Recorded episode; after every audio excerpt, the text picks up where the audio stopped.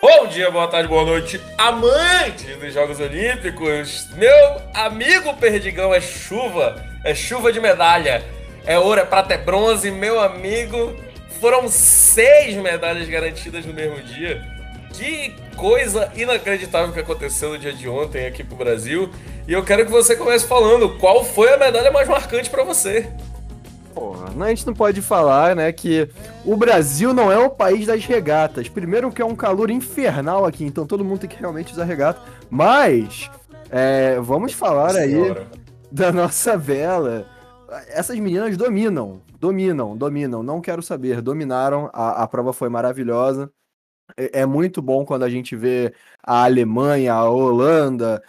Vamos, excluir o fato de que aquela última etapa ali a Argentina ganhou. Mas vamos falar ali. Foi a Argentina que ganhou, não foi? Foi, foi, foi. Então, é, vamos falar é, que o Brasil é ouro, mais um ouro aí. Parabéns para a família Grael, que, pelo amor de Deus, é uma família vitoriosa, né? Uma família é vitoriosa. É a dupla, essa dupla, as duas meninas estão de parabéns, muito foda. É, vocês me deram. Foi, foi até legal que no grupo você e o Vitor, que hoje não tá aqui com a gente, deram uma aula para eu, um leigo de qualquer outro esporte que não seja futebol. É, só futebol mesmo. É, então foi muito. Excelente bom. que você tem um podcast de Fórmula 1. Excelente. É, não, exatamente. Não, mas é, a Fórmula 1, ela, eu não considero esporte, considero paixão, entendeu? É diferente. vamos, vamos lá. E, pô, eu queria ressaltar também é, o, o nosso menino Abner. Que, que história, que, que medalha.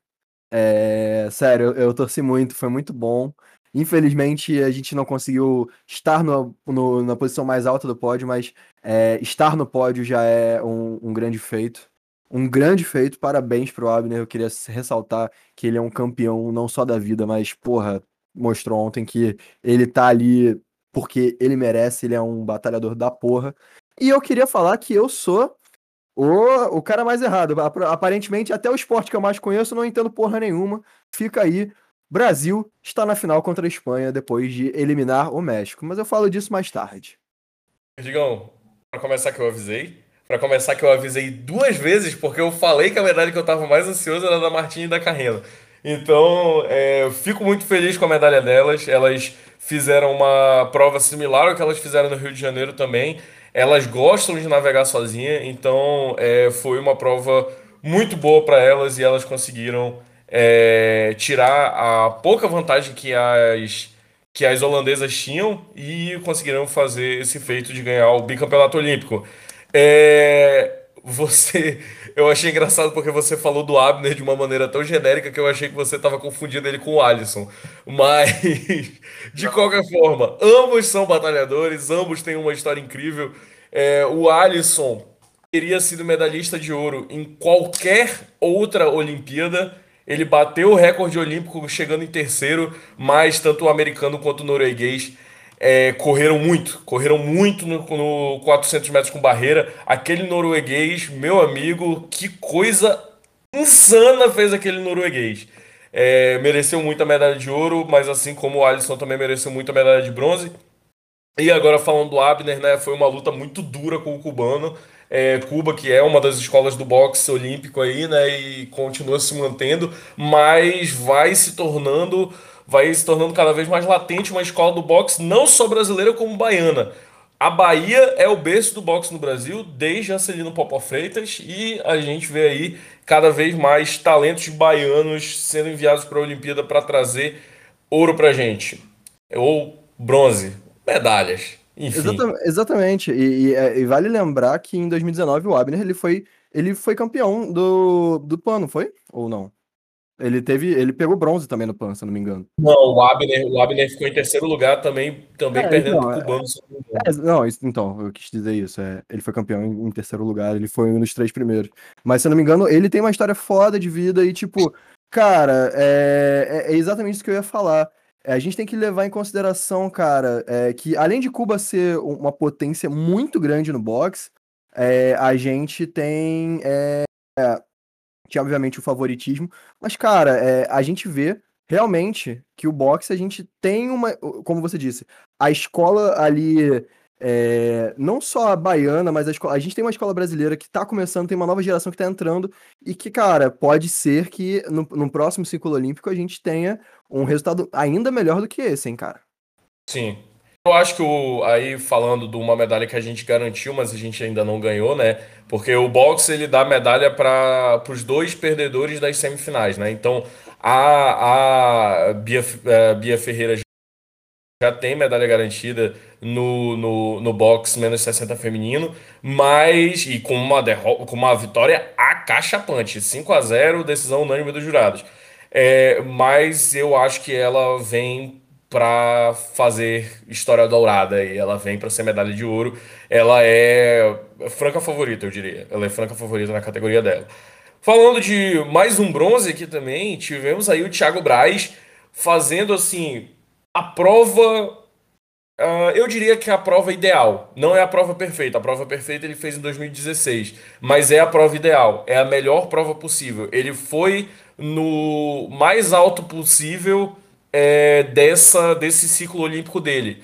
E o sueco e o americano estavam num outro patamar. Mas ganhar daquele ganhar daquele é, é, francês maldito do caralho é muito bom. Nossa, é Lavillenê, né? O nome dele. Nossa, que cara escroto, mano. E é tão bom ver ele se fudendo de novo. Oh, coisa maravilhosa. É, foi bom porque, assim, a gente deu um, um, levemente um, um troco é, por, pelas todas as afirmações que esse babaca falou sobre o Brasil. E, assim, eu não tenho problema nenhum em falar, esse cara é um babaca. Pronto. Esse cara é um babaca, esse cara é um babaca. Jesus a babacá, então é isso. A outra medalha que a gente garantiu também foi no futebol, mostrando que claramente o Perdigão não entende de futebol. É, e, cara, foi um jogo muito brigado com o México, mas que, sinceramente, do segundo tempo em diante, o Brasil teve pleno domínio do jogo. Então, então é... É, é isso que eu queria falar. A gente teve um problema aí, a gente tem um problema. É, foi um jogo pegado, foi um jogo pegado, mas o Brasil, ele flerta durante muitos momentos com a eliminação de forma desnecessária. O Brasil, quando Cara, tem um... eu, eu, sinceramente, eu não senti em nenhum momento que o Brasil ia perder para o México é, durante o regulamentar. Se a gente perdesse, ia ser nos pênaltis, até por isso. E até eu imagino que esse era o sentimento do time mexicano. O time mexicano viu a partir do final do segundo tempo, do tempo normal, que não tinha como eles ganharem do Brasil e eles arrastaram a disputa para os pênaltis. E aí a gente teve o Santos fazendo uma, uma participação histórica, é, brilhante, e agarrando aquele pênalti tal qual o Everton em, em, em 2016. Exatamente, exatamente, mostrando que a escola aí do, do nosso furacão aí brasileiro é fortíssima no, no, no para os goleiros. Mas é, uma coisa que eu queria ressaltar é, na minha opinião, eu acho que o Brasil ainda flerta muito com chances perdidas. É, a gente não tá ainda sabendo definir. O jogo não era para ter terminado 0 a 0 não era para ter ido para prorrogação, não era para ter ido para o pênalti. O, o Flamengo. O Brasil é, tinha, tinha capacidade total de ganhar aquele jogo, não entrou como favorito, se mostrou mais forte, se mostrou uma seleção mais consolidada e mais preparada para ganhar aquele jogo naquela, naquela partida. Agora vem o desafio duríssimo de ganhar da Espanha numa final. O que eu não acho que agora seja impossível, porque se chegou na final, eu acredito que a gente possa beliscar alguma coisa. Mas eu não vou zicar, prefiro assistir, deixar aí, porque da última vez eu falei foi o contrário. Então eu não vou falar dessa vez que vai que é o contrário, a gente se fode, enfim. Deixa para deixa os jogadores. Eu vou falar, o Brasil vai levar o ouro no, no futebol masculino. Já estejam avisados. É... E aí, vamos, vamos falar do, dos outros resultados também que a gente teve. A gente teve é, dois resultados que, infelizmente, não foram bons, né? A gente teve a Ana Patrícia Rebeca perdendo no vôlei de praia feminino e a Flávia Saraiva em sétimo lugar na, na, na trave. A gente também teve é, o, o, não, o Anderson, o Wanderson, eu acho, é, do boxe, que ele também perdeu para um cubano é, foi uma luta um pouco mais dura, né? É, mas aí, falando de resultados que ainda não são medalhas, mas, mas são resultados muito bons, são resultados que deixam a gente orgulhoso. O, o Jack Goldman, o Jack Godman é, e, o, e o Isaquias Queiroz chegando em quarto lugar. É, o Isaquias esperava mais, com certeza. O Isaquias sabia que tinha potencial para essa medalha, mas foi uma bateria fortíssima. O, a Alemanha, China e Cuba vieram fortíssimos. E, cara, eles só treinavam juntos há quatro meses, então faz sentido eles estarem em, qua- em quarto lugar. É, foi um resultado ótimo, foi um resultado maravilhoso. As é, é, Olimpíadas não são feitas apenas de medalhas. É, exatamente. E, e vale só ressaltar que é isso que você falou agora no final. Eles têm muito pouco tempo de treino e você está comparando ali provavelmente os melhores atletas da categoria no mundo. É, Cara, o Sebastian Brandel é absurdo. O Sebastian Brandel seria uma comparação quase com um Usain Bolt, um Michael Phelps.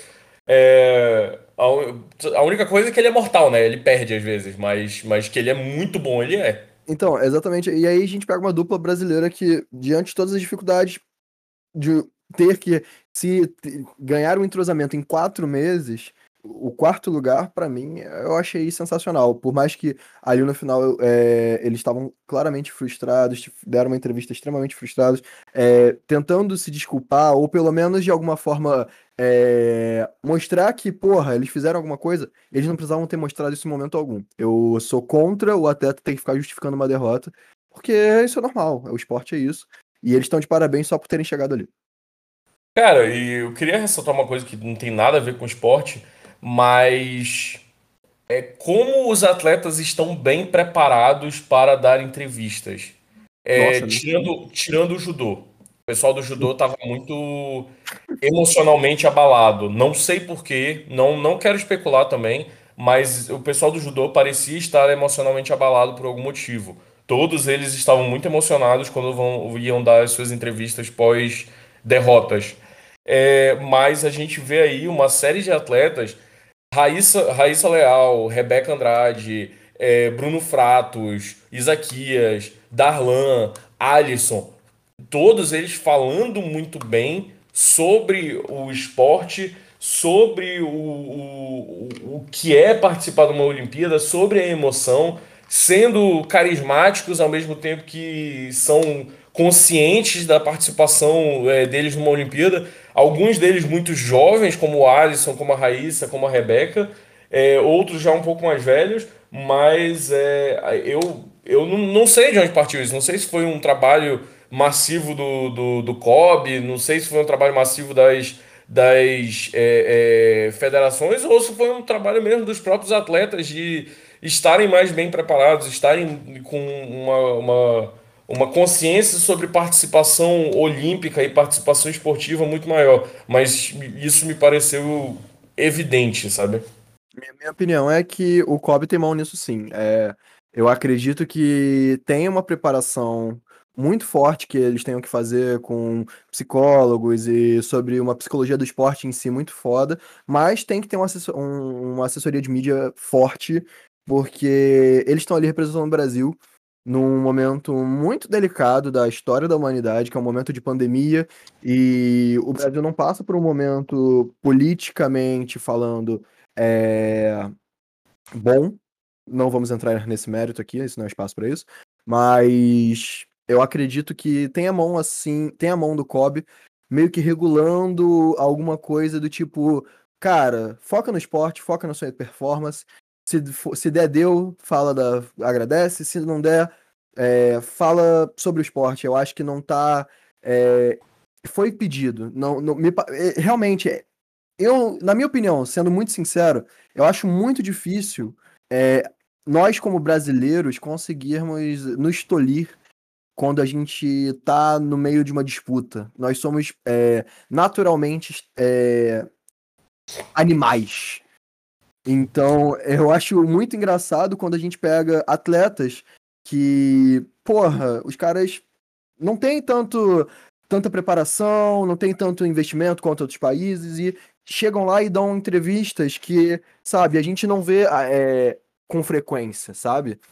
Tem mão. Tem, tem. Isso é inegável. A gente não pode chegar e falar que todo mundo tá mentalmente super bem após passar um ano inteiro de pandemia, numa incerteza, após entrar num estádio vazio, enfim, ter milhões de regras dentro de uma Vila Olímpica, você não poder fazer nada. Cara, ninguém tá mentalmente 100%, não existe mais mentalmente 100%. Então, é, parabéns à, à parte de psicologia do COB, parabéns ao COB por estar fazendo esse trabalho, porque pelo menos eles parecem extremamente profissionais. o que eu acho maravilhoso. Mas a gente também tem que abrir um pouco o olho para ver, será que tem alguma coisa rolando por trás? Enfim, é, fica aí a minha, o meu questionamento. É, eu não sei, assim, mas eu vejo. Eu vejo o posicionamento deles, que pode ser encarado, ah, um posicionamento de chapa branca e coisa do tipo, mas é um, um, um pensamento olímpico. A Olimpíada ela tem muito a, o, o, o espírito olímpico é de união dos povos. Então, é, você falar do esporte enquanto projeto de união nacional, de cara, vamos superar as nossas diferenças em prol da nação, e não em prol do Estado e não propriamente de um governo, eu acho muito importante. Você teve aí diversos atletas é, falando em prol de governos, não, não vamos entrar no mérito, mas a gente, mas isso aconteceu. Mas hoje eu vi o Fratos, por exemplo, falando num sentido de nação, falando num sentido de representar o verde, amarelo, é, azul e branco é algo que eu, eu me agrada. É um posicionamento que alguns vão chamar de chapa branca, é, alguns vão chamar de centrão, de em cima do muro, mas é um pensamento que me agrada. É um pensamento que eu acho que o esporte, enquanto entretenimento, é, não enquanto política de Estado, né, e não enquanto parte da, da vida cotidiana, mas enquanto entretenimento, como é a Olimpíada, eu acho que ele tem esse papel de superar as diferenças, de união, de união em prol de algo comum, de um objetivo comum. Não, com certeza, com certeza, mas é, é, é a gente só precisa lembrar que é, existe certa. Até certo ponto onde as manifestações podem ocorrer nas Olimpíadas, então a gente também não pode esquecer disso. E é, nem todo mundo pode falar tudo. É, não, não, não é uma questão do Comitê Olímpico Brasileiro, e sim do Comitê Olímpico Internacional.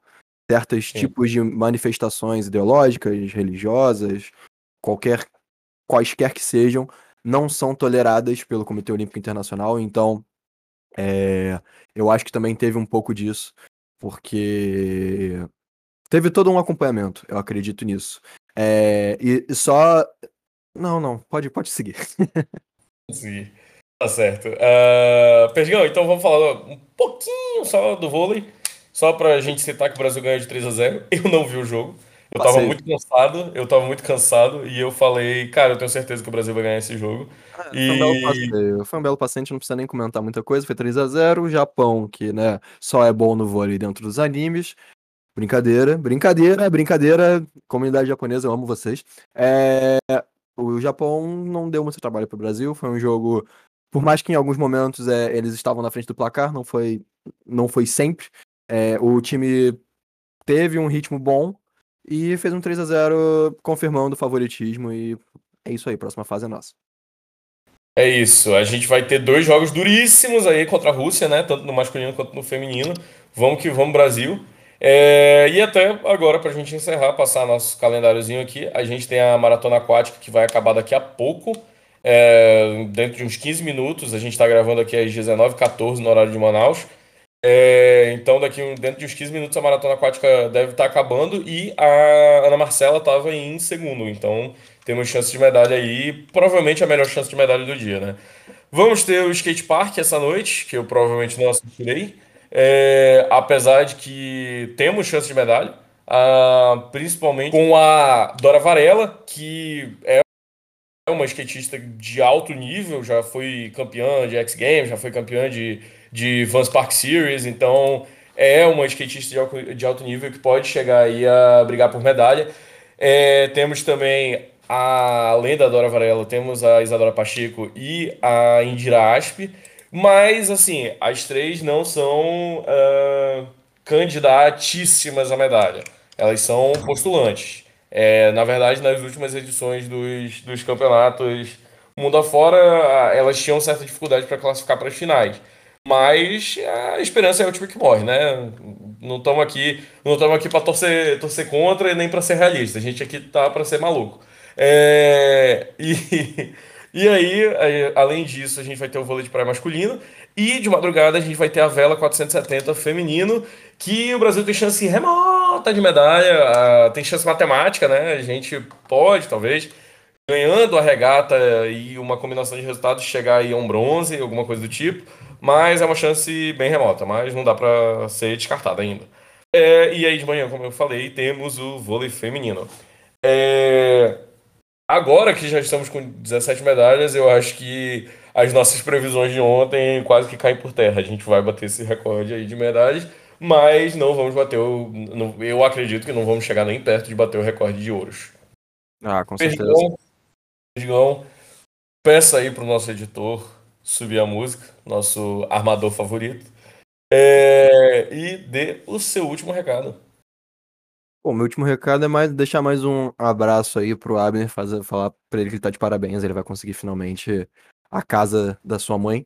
E também é o Alisson, é, que além do Abner, eu, eu, falei de todo mundo, mas parabéns também pro Alisson, pro Thiago e pra nossa duplinha da vela, que tá de parabéns pelo dia de ontem. É ontem? Foi ontem? Foi hoje? Eu tô, eu tô perdido no fuso horário. Foi, foi ontem para mim foi hoje para você, porque o fuso horário cortou bem no meio. É... Mas aí a última coisa que eu queria deixar nesse podcast aqui, já com o pagode rugindo alto nos ouvidos, é que, cara, sigam os atletas que vocês gostarem nessas Olimpíadas. Ah, o cara é carismático, a mina, a mina é gente boa e tal. Sigam os atletas. Sigam, sigam Letícia Buffoni, sigam é, Richarlison, sigam Alisson, sigam é, Darlan Romani, sigam a Raíssa, todos eles, todos eles. Eu postei vários, o, o Instagram de vários deles, é, o Instagram não, desculpa, o Twitter de vários deles lá no, no meu perfil Twitter.